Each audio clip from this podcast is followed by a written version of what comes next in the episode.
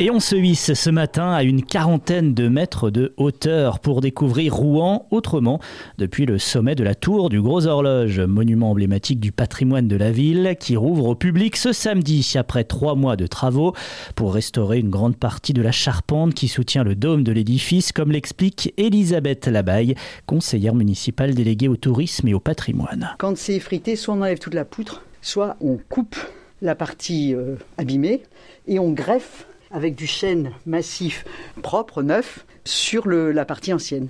Ici, on est dans le poinçon qui soutient le dôme, le poinçon et les arbalétriers de chaque côté. Et tout ça est soutenu par cette pièce-là, avec les poutres latérales. Mais certains espaces dans la partie inférieure de la tour resteront tout de même inaccessibles ces prochains mois.